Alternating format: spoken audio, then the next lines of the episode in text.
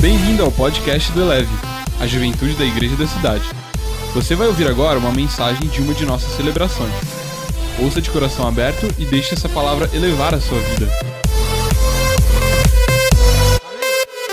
Alma lavada, alma limpa, alma sem culpa, alma sem medo, sem sujeira.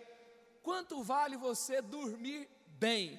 Você chegar em casa tranquilo, em paz, botar sua cabeça no travesseiro e você está realmente com aquela leveza, com aquela sensação de paz, aquela sensação de eu não estou aqui na minha consciência devendo nada para ninguém. Estou bem com as pessoas, estou bem com Deus, estou bem comigo mesmo, posso viver, posso continuar, estou no caminho certo. Quanto custa isso? Quantas vezes você já dormiu com aquela com aquele peso na sua alma, com aquele peso na sua consciência, com aquele nó na garganta, com aquele barulho lá fora, sem condições de conseguir estar em paz. Jesus falou um pouco sobre isso. Se a gente vai lá em Marcos capítulo 8, versículo 36, 37, Jesus fala: Pois o que adianta o homem ganhar o mundo inteiro e perder a sua alma? O que o homem poderia dar em troca da sua alma? Ou seja, o que, que a gente pode ter nesse mundo? A gente pode ter amigos, a gente pode ter carro, a gente pode ter um bom trabalho, a gente pode ter uma boa formação, a gente pode conhecer bons lugares. Quantos querem conhecer lugares lindos, lugares que você nunca foi aqui, no Brasil, fora do Brasil? É bom conhecer lugar novo, é ou não é? Conhecer gente nova, é bom namorar, é bom casar, é bom ter amigos, é bom fazer muita coisa nessa vida. Mas a Bíblia está dizendo o seguinte: que o homem ele pode ganhar tudo que esse mundo oferece, mas o que adianta se ele ganhar tudo e ele perder a sua alma? Ele tem uma alma que não está no seu 100%, uma alma que nunca atinge o seu pleno potencial. O nosso corpo pode estar bem, a nossa alma pode estar mal. A gente pode estar sorrindo para todo mundo, contando piada, zoando os amigos, sendo zoado também, não é? E mesmo assim, naquele ambiente que parece, né, quase um comercial de TV, se pegarem algumas cenas assim, você batendo papo, dando risada, tal, com seus amigos, bonito, cheiroso, roupa alinhada, e aí bem com todo mundo, cheio de gente ao redor, e dentro de você pode estar um barulho ensurdecedor de uma alma inquieta, pesada, de alguém que está ali é, não se aguentando, mas por fora estando tudo bem. Provérbios 14, 30 fala: O coração em paz dá vida ao corpo. Coração em paz, coração tranquilo, dá vida ao corpo. O coração, na palavra de Deus aqui, ele não é apenas um órgão que manda vida para o corpo. Ele não está falando de gente cardíaca ou não cardíaca, não está falando de colesterol no coração, não está falando de gente que tem é, arritmia cardíaca, não está falando de gente que tem cardiopatia, está falando de gente que tem uma alma. Nós temos uma alma. Quando a Bíblia fala aqui em Provérbios de coração, está falando da nossa vida interior, da essência de quem nós somos. E a Bíblia está dizendo que se o coração estiver em paz, se a essência de quem você é estiver em paz, o seu corpo terá vida. Eu não sei se você já teve a sensação de você estar tá vivendo, mas não está vivendo de verdade, sabe? Estou vivendo, estou fazendo algumas coisas, estou caminhando para um lado para o outro, conquistando algumas coisinhas, mas eu não estou vivendo para valer, não estou vivendo de verdade, não estou vivendo tudo que eu poderia viver. E é sobre isso essa mensagem de hoje. Eu não sei se você já tentou dormir depois de um dia cheio e isso algo lhe acusou na consciência. Não sei se você já bebeu para esquecer. Será que alguém aqui já bebeu para esquecer? Já usou drogas para esquecer? Já evitou se encontrar com pessoas por vergonha? Você já viu uma pessoa do outro lado, você meio que abaixou a cabeça, finge que não viu, finge que não viu, passa batido e vaza porque você estava com vergonha do mico que você pagou, do negócio que você não fez, que você prometeu, não conseguiu entregar. Você já se feriu ou fez mal a você mesmo por não se amar, por está revoltado com a vida, por não estar bem com você mesmo, você já sentiu nojo de você mesmo? Já sentiu um verdadeiro derrotado, mesmo depois de algumas conquistas? Ou você já tentou manter desesperadamente alguns segredos, simplesmente porque você teve algumas escolhas erradas e você não conseguia pagar aquele negócio e você lutou para manter segredos. Ninguém podia saber o que você fez no verão passado. E aí virou filme de terror sua vida. Era esconde de cá, esconde lá, e toda hora o fantasma aparecia. Já viu vida assim? Toda hora o defunto está lá. O negócio era para ter morrido, para ter ficado no passado, mas o passado volta com força e volta com assombração. E às vezes você entra num lugar, é uma casa mal assombrada, porque você lida com coisas do seu passado que você quer esquecer, que você quer deixar para trás, e aí não dá certo. Tem gente que muda de cidade, muda de igreja, muda de bairro, muda de namorada, muda de amigo, e continua com assombração na vida. E ele fala: o que, que eu vou fazer mais para fugir desse negócio? Eu não sei se você já lidou com situações assim. Qual, qual que é a sensação de uma alma suja, desorganizada, sentimento de culpa, de vergonha, de medo, sensação de constante vazio, se sentir insaciável, inquieto, desejo de fuga, ansiedade, depressão, sensação de perseguição. Já teve aquela sensação de que alguém está te seguindo, alguém te chamou de louco, doido? E você, por todo lado que você anda, sensação de perseguição. Também descontrole, compulsões. Compulsão por trabalho, compulsão por chocolate, por doce, por tudo que não presta, que você quer comer o mundo inteiro. Sei lá, compulsão sexual, compulsão por bebida, por droga, compulsão por ter o corpo perfeito e assim vai. Tudo isso é só um sintoma que alguma coisa não está muito organizada aqui dentro da gente. Eu já tive sensações assim, eu imagino que muitos de nós aqui também. Como que a gente lida com isso? Será que é possível você viver, ter o seu alvo aí em mente de trabalho, carreira, ter o seu alvo em mente aí de, daquilo que você tem buscado e continuar essa vida e estar bem em algum momento, sem você dar atenção a como está a sua alma. O Albert Einstein disse o seguinte: a paz é a única forma de nos sentirmos realmente humanos. A potência do ser humano por completo, só é, por completa, só é possível atingir se você estiver em paz. Se não estiver em paz, não tem como atingir. Os titãs, os titãs brincou com esse negócio de alma lavada, dizendo o seguinte: eu quero a alma, quero a alma bem lavada. Lavo a alma, lavo e passo pinho-sol. Alma lavada, alma lavada, dessa vida não se leva nada. Talvez essa música seja uma referência a uma vida desprendida. Estou nem aí, não vou levar nada daqui, eu estou não estou retendo nada, estou gastando tudo que posso, estou usando todos os recursos esperados, estou vivendo uma vida talvez exagerada e de alma lavada, porque dessa vida eu não vou levar nada mesmo, então vamos para cima e vamos adiante. E precisava de pinho-sol para se sentir bem, não é? Precisava de algo para fazer com que a alma se sentisse bem. Eu não sei se você se lembra de alguma história eu me lembro uma, uma história que me marcou uma vez, foi que eu estava acompanhando um cara, e a gente estava é, discipulando, a gente tinha um grupo de discipulado, a gente se encontrava toda semana, e aí, volta e meia, ele falava de coisas que aconteciam, e teve um dia que me emocionou muito, emocionou o grupo inteiro, ele falou aquilo ali no grupo mesmo, para todo mundo ouvir, tamanho a dor que ele estava sentindo, que ele deu uma escorregada feia. Sabe quando você está lutando para manter as coisas direitinho? Aí um amigo chama, daí você vai para a festa, daí daqui a pouco você fala, vou beber só uma, vou beber mais uma, e daí já é de madrugada, já cheirou toda, já brigou com todo mundo, já arrumou a maior confusão, e ele foi para casa acabado, e ele falou que ele entrava no banheiro, ele tomava banho muitas vezes. porque ele tinha uma sensação que ele estava sujo de um jeito, que ele não conseguia ficar bem, e ele tomava banho repetidamente. Essa história me marcou.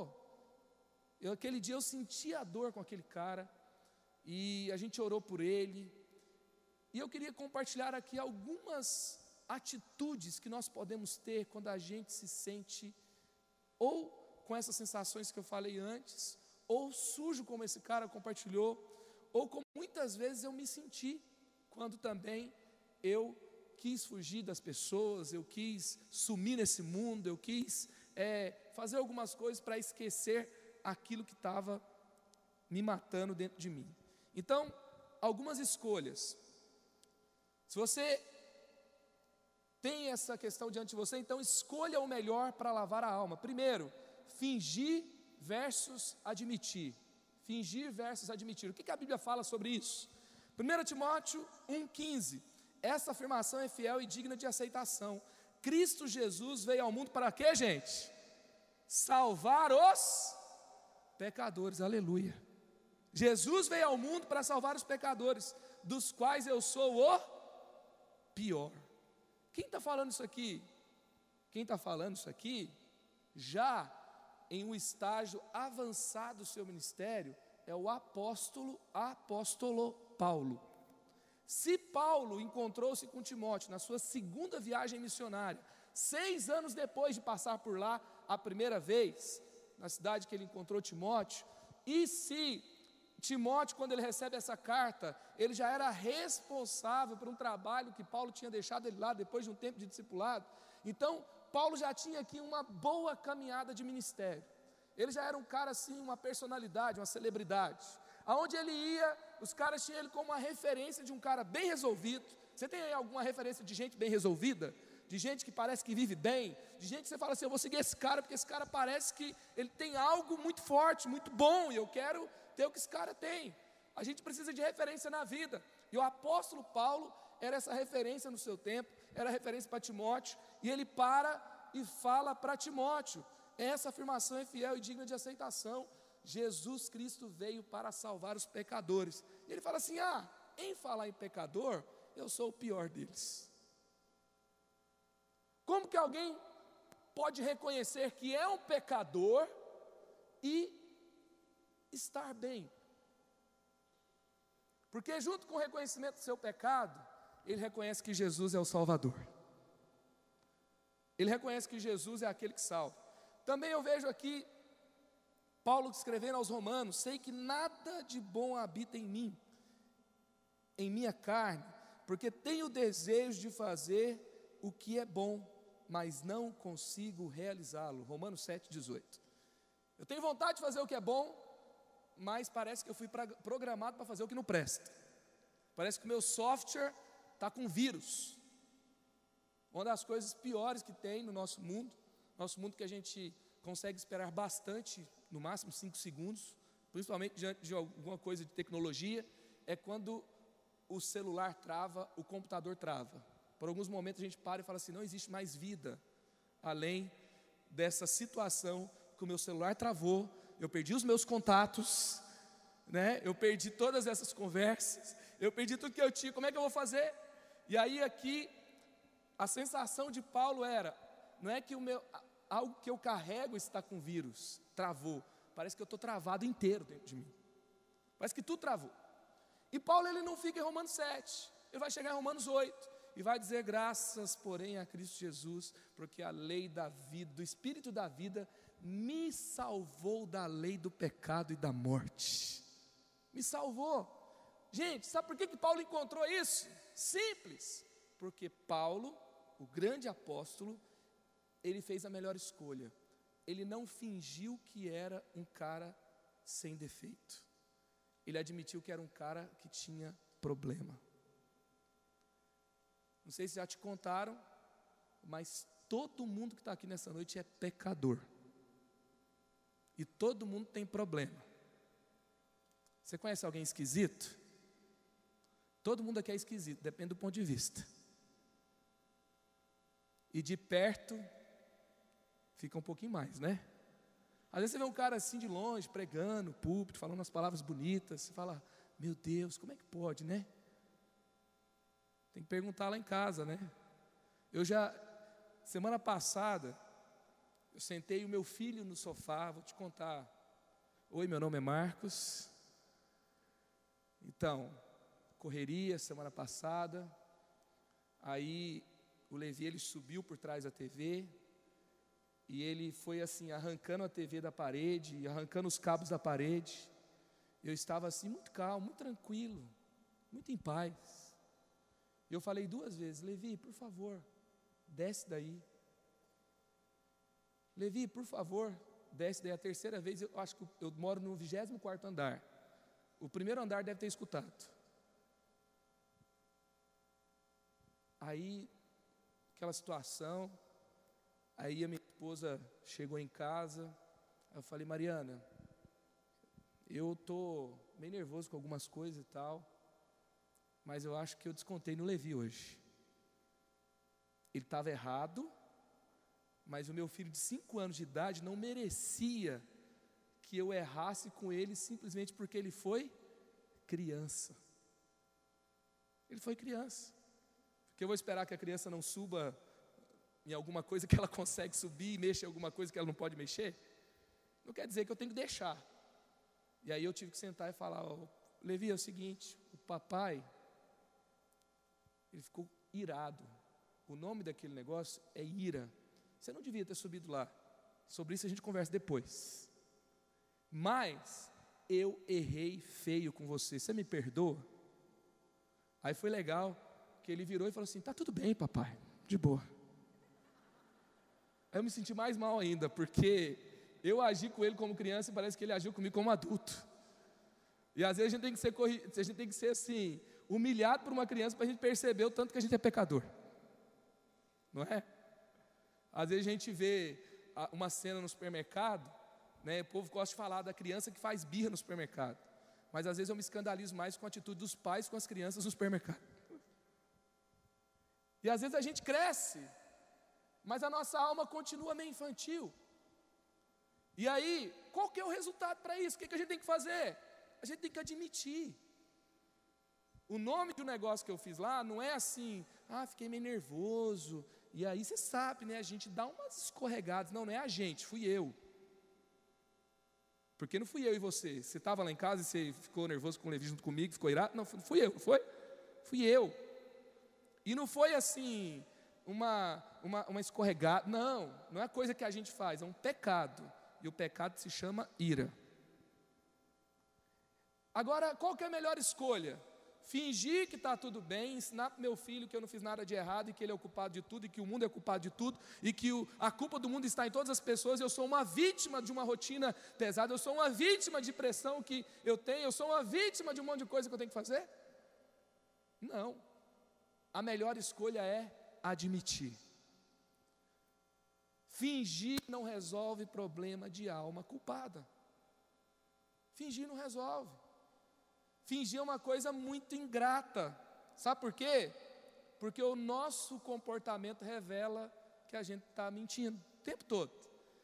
Lao Tse diz o seguinte: a alma não tem segredo que o comportamento não revele. A alma não tem nenhum segredo que o comportamento não denuncie. Não denuncie. Não tem como. O comportamento vai te entregar. Já viu aquelas pessoas que têm aqui, o tempo todo aquele negócio assim, ó, olha, eu não tenho problema com isso. Se você tem, ele chega afirmando, olha, eu sou uma pessoa assim, eu sou de boa, cara, de boa, de boa, de boa, mesmo. Olha, eu não fico nervoso, eu não falo, trato as pessoas mal, mas não sei por que as pessoas têm problema comigo. Aí tem gente que vem contar, né? Eu tenho um grande problema. As minhas 39 namoradas não me aguentaram. Não sei por quê elas devem ser muito problemáticas, essas 39 namoradas. Né? Coitado de você que teve que suportar, né? Meu Deus. Então não adianta, o nosso comportamento vai revelar. Segundo, escolha escolhas para ter uma alma lavada. Fingir perfeição versus, perdão, exigir perfeição ou perdoar e viver. exigir perfeição das pessoas, ou reconhecer que as pessoas não são perfeitas e decidir perdoar de novo.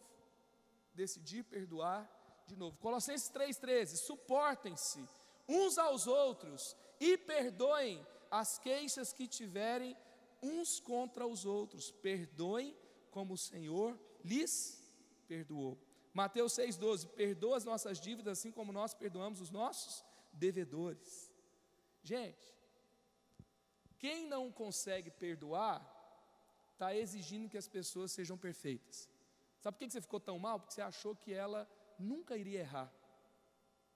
Entendeu?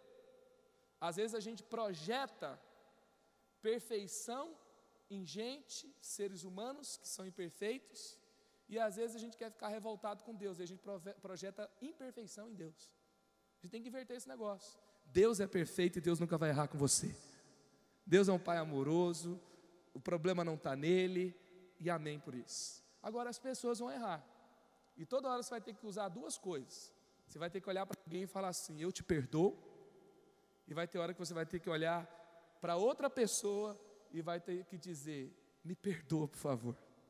Não tem relacionamento que dura sem essas duas coisas. Se você tem amizades, sabe, tem gente que não consegue, ah, não vou me relacionar mais com ninguém, porque eu tenho medo de me frustrar de novo. Ah, eu me frustrei muito numa igreja, então eu, eu prefiro ficar na minha para eu não me frustrar de novo. Então a frustração quer dizer que as minhas expectativas elas foram frustradas, tá? Eu tenho uma regra ao lidar com as situações e a minha regra foi transgredida. Qual que é a regra? A regra é que ninguém pode falhar comigo, todo mundo tem que ser perfeito. Entendeu? Então, se eu achei que aquele ambiente era perfeito, eu me frustrei. Agora, perto de Jesus também tinha gente que errava com os outros, e de, de montão. E, só que perto de Jesus era o lugar onde as pessoas eram curadas e eram salvas. Ficar isolado não resolve o problema de ninguém. Aprender a perdoar resolve. Então, talvez a nossa alma não está bem porque a gente não consegue perdoar. O amor faz você tocar o céu vivendo na terra. O amor faz você tocar uma realidade perfeita sendo imperfeito. Porque Deus é amor. E a Bíblia vai dizer o seguinte, Romanos 12, 12, que o mal não se vence com o mal. Eu não vou vencer o mal tratando mal outra pessoa. Me fez mal, vai ter comigo. Não, eu, o mal se vence com o bem. Então o mal se vence com o bem, o mal não vence o mal. Michelangelo disse: O amor é a asa veloz que Deus deu à alma para que ela voe até o céu. Ficou até romântica essa frase. Né? Terceiro, complicar com religião versus simplificar com graça. A mim, que anteriormente fui blasfemo, perseguidor, insolente, mas alcancei misericórdia, porque fiz por ignorância e na minha incredulidade, e na minha incredulidade. Contudo, a graça de nosso Senhor transbordou sobre mim com a fé e o amor que estão em Cristo. Então, Paulo está dizendo o seguinte: que ele foi muito ignorante, mas ele não foi salvo, não foi simplesmente porque Deus agiu somente com justiça para com ele, mas Deus agiu com misericórdia. E o que resolveu o problema de Paulo não foi uma religião, foi um relacionamento real com Deus, de amor. Isso que resolve a nossa vida. 1 Timóteo 1,16: Mas por isso mesmo alcancei misericórdia para que em mim, o pior dos pecadores, de novo, Paulo ajudando a gente a se ver, Cristo Jesus demonstrasse toda a grandeza da sua paciência, usando-me como exemplo para aqueles que nele haveriam de crer para a vida eterna. Então, Paulo aqui está nos ensinando um caminho de graça, de graça. Às vezes a gente quer resolver uma alma complicada com religião, mas eu quero te dizer que a religião complica mais ainda se a sua alma estiver complicada. Porque a religião vai te dar um monte de regra. E se você obedecer a regra, você vai se dar bem. Só que você vai criar um sistema de status, de posição, e aí você vai achar se pode se achar melhor do que os outros, e aí quando você transgredir, porque você não vai conseguir ser perfeito, você vai ou tentar fingir, ou se frustrar, e lá dentro de você parece que você nunca alcança 100%, e você está sempre com aquela luta interna, e aquele negócio não fecha nunca, e você pode se enrijecer com você, ou desistir, ou se tornar um áspero, ranzinza, chato, igual meu pastor fala, que existe é, muçulmano xiita, mas também existe crente chato. Né? Religião pode se complicar em qualquer lugar, em qualquer ambiente. Qualquer ambiente. Religião é ruim de qualquer jeito aonde for. Agora, relacionamento com Deus por meio da graça, isso salva. Porque religião é o que eu faço do meu relacionamento com Deus. Agora, relacionamento com Deus é algo, vida cristã, é o que Deus faz em favor do homem, e a gente recebe por graça, e a gente então recebe essa graça maravilhosa de Deus, escandalosa, onde a gente é perdoado, onde a gente simplesmente, onde eu simplesmente, como pecador miserável, eu sou encontrado por Deus, e a partir de então eu olho e falo: Meu Deus, como é que Deus me aceitou desse jeito? E eu tenho aquela sensação de viver em paz, e aí eu começo a liberar aquilo que eu recebi, recebi diante de Deus.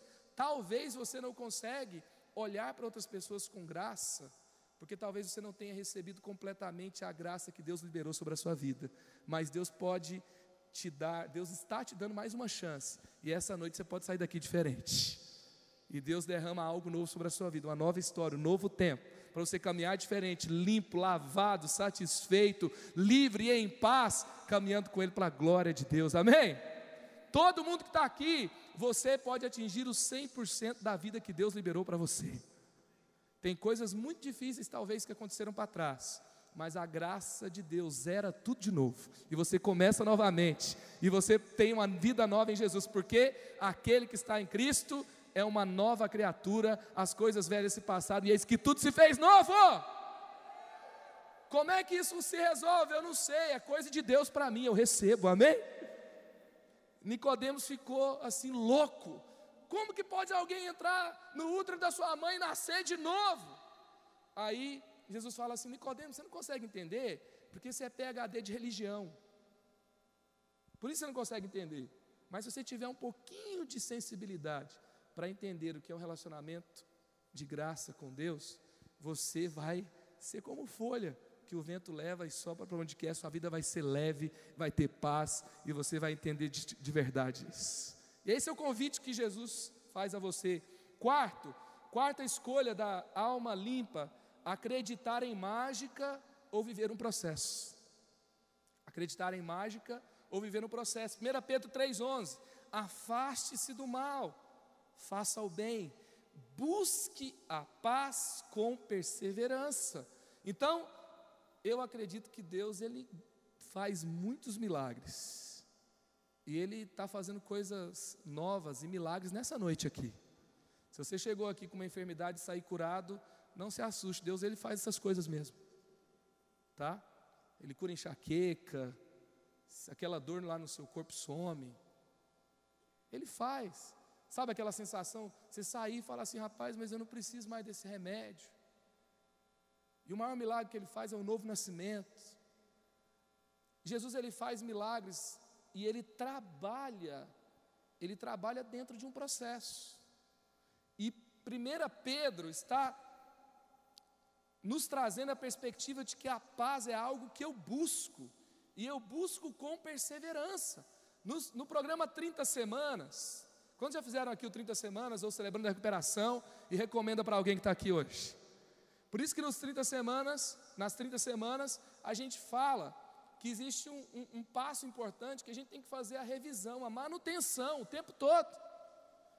Eu não sei se eu já contei para vocês, mas quando eu tinha 17 anos eu estava feliz da vida. Eu comprei uma scooter 90 cilindradas e eu andava com ela para cima e para baixo. Eu ia para a faculdade, eu eu ia para muitos lugares, eu saía com os meus amigos. Eu só esqueci de uma coisa, esqueci de trocar o óleo dela. Ninguém me contou que eu tinha que trocar o óleo. Como que tem que trocar óleo de moto? E um dia a moto parou só porque o motor fundiu. Só por isso. E eu descobri que era quase o valor da moto para consertar o motor. E aí então, por que, que fundiu? Simplesmente porque não fez a manutenção. O motor era bom, o motor era bom. Era para estar tá funcionando? Era para estar tá funcionando. Era desnecessário? Era desnecessário. Custava muito barato você comprar um óleo e fazer a manutenção. Mas o motor fundido custou, eu acho que eu fiquei andando de ônibus uns cinco meses até ter o dinheiro para consertar. Porque quando você não faz manutenção, custa caro. Uma hora você dá um piti e explode em algum lugar. Uma hora você não aguenta. E uma hora você, nem você se aguenta. Não tem jeito. A gente tem que fazer manutenção. A gente tem que voltar, revisar, pedir perdão, tratar as coisas com as pessoas, ler a Bíblia. Às vezes a gente está se sentindo vazio por um simples motivo, porque a gente está vazio mesmo.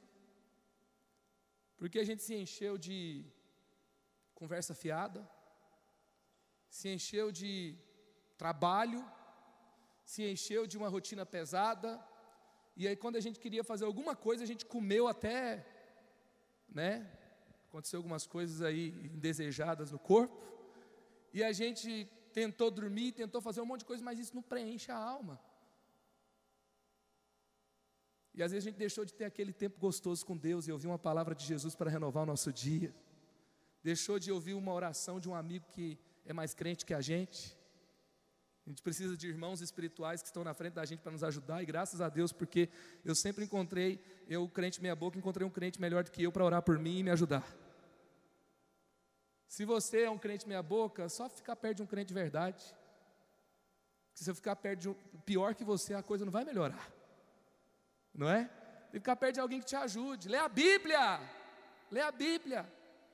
Sabe, tem Bíblia de tudo que é jeito. Tem Bíblia de tudo que é, tudo que é capa, tudo que é cor. Mas a melhor Bíblia é a que você lê. A melhor verdade da palavra de Deus é a que você pratica. E é isso que enche você. É Jesus, são as coisas do alto. Por isso que aqui na Eleva a gente fala que a gente tem que manter a nossa vida lá no alto, onde Cristo está sentado à direita de Deus. É lá que a nossa vida tem que estar. E é isso que nos preenche. Então, não existe mágica, existe um processo, é todo dia. Eu acordei, abri os olhos, qual que é a primeira coisa do meu dia? Ah, que tem que acordar, que palavrão, pi. Aí sai correndo atropelado. E aí aquela correria toda. Que o primeiro momento do seu dia seja uma palavra de gratidão para Deus. Se você não sai de casa sem seu desodorante, sem escovar o dente, não sai de casa sem lavar a alma primeiro, sem falar com Jesus, ler a Bíblia e falar: Pronto, agora estou pronto. Pode chegar qualquer coisa que eu estou alinhado, estou pronto.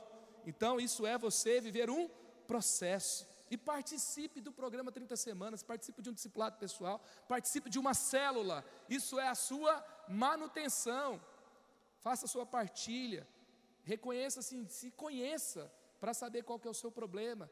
Eu tenho falado que um dos piores lugares para você se perder é dentro de você mesmo.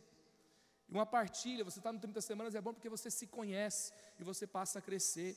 E por último, Opções que você pode ter lutando com a sua alma: reformar sozinho ou receber uma nova vida. Tentar sozinho, consertar o que está estragado, corrigir os defeitos ou receber uma vida novinha em Jesus. Portanto, agora já não há condenação para os que estão em Cristo Jesus, porque por meio de Cristo Jesus, a lei do Espírito e da vida libertou, me libertou da lei do pecado e da morte, porque aquilo que a lei, a religião, fora capaz de fazer por estar enfraquecida pela carne, Deus o fez, enviando o seu próprio filho, à semelhança do homem pecador, como oferta pelo pecado.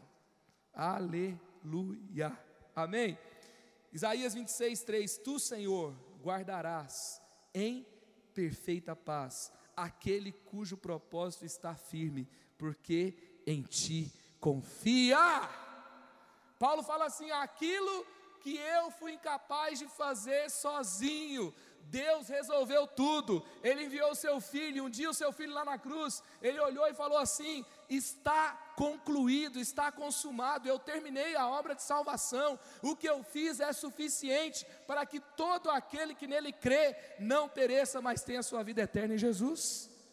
Ele terminou a obra, ele completou. Eu não vou reformar, ajudar, consertar eu vou me entregar a Jesus, eu vou viver nele, a minha vida agora, a vida que eu vou viver agora, eu vivo na fé no Filho de Deus, porque ele se entregou e morreu por mim, e é pela graça que eu sou salvo, nele, não é por, por causa das minhas obras, como está escrito em Efésios 2, para que eu fique cheio dos quereres aí, saindo por aí falando que fui eu que fiz alguma coisa, não, mas para que eu simplesmente seja agradecido porque foi Ele que fez por mim.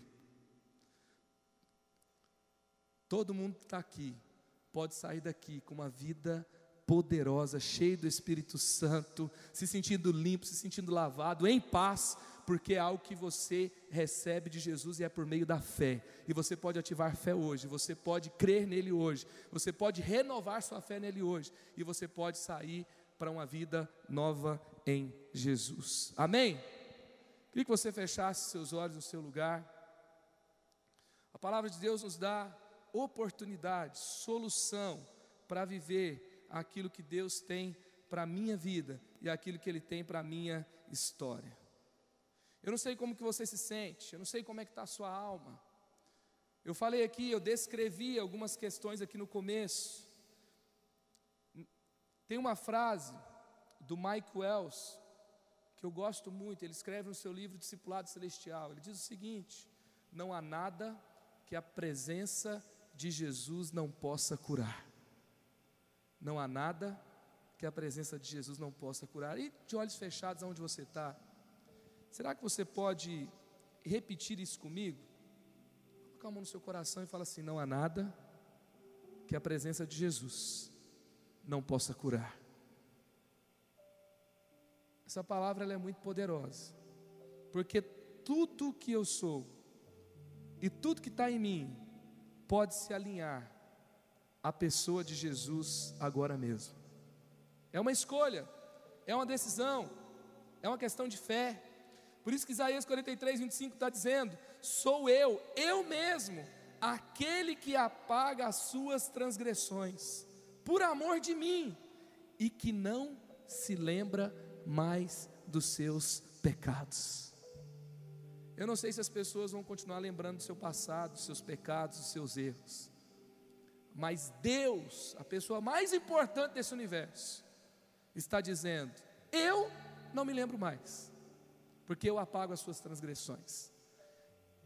Mateus 11, 28: Venham a mim todos que estão cansados e sobrecarregados, e eu darei descanso a vocês. Tem gente que acha que vir até Jesus é vir para encontrar um peso na sua vida. Você vai deixar de fazer umas coisas que te davam alegria, que te davam leveza, você não pode mais. Mas Jesus está dizendo o contrário. Se você se sente sobrecarregado, venha até mim e eu vou dar descanso para você. Esse é o caminho de Jesus para você. Ele é o caminho. Romanos 15, 33. O Deus da paz seja com vocês. Amém. O Deus da paz está aqui nessa noite. O Deus da paz te dá novo tempo, novos sonhos, novos começos, nova história. Eu não sei como está a sua, o seu mundo, a sua história, mas eu quero dizer que Jesus ele é suficientemente poderoso, amoroso, para te dar uma nova história nele, uma nova vida. E se você recebe a vida, é uma questão de fé.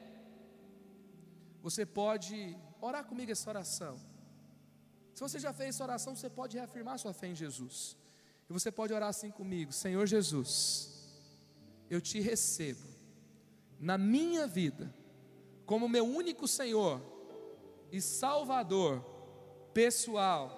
Falei, eu creio que você restaura a minha alma, faz ela limpa, restaurada eu creio que você perdoa os meus pecados, me dá uma nova história e me restaura para que eu viva a Sua vontade a partir de hoje. eu te recebo na minha vida e eu vou estar com você todos os dias da minha vida e por toda a eternidade.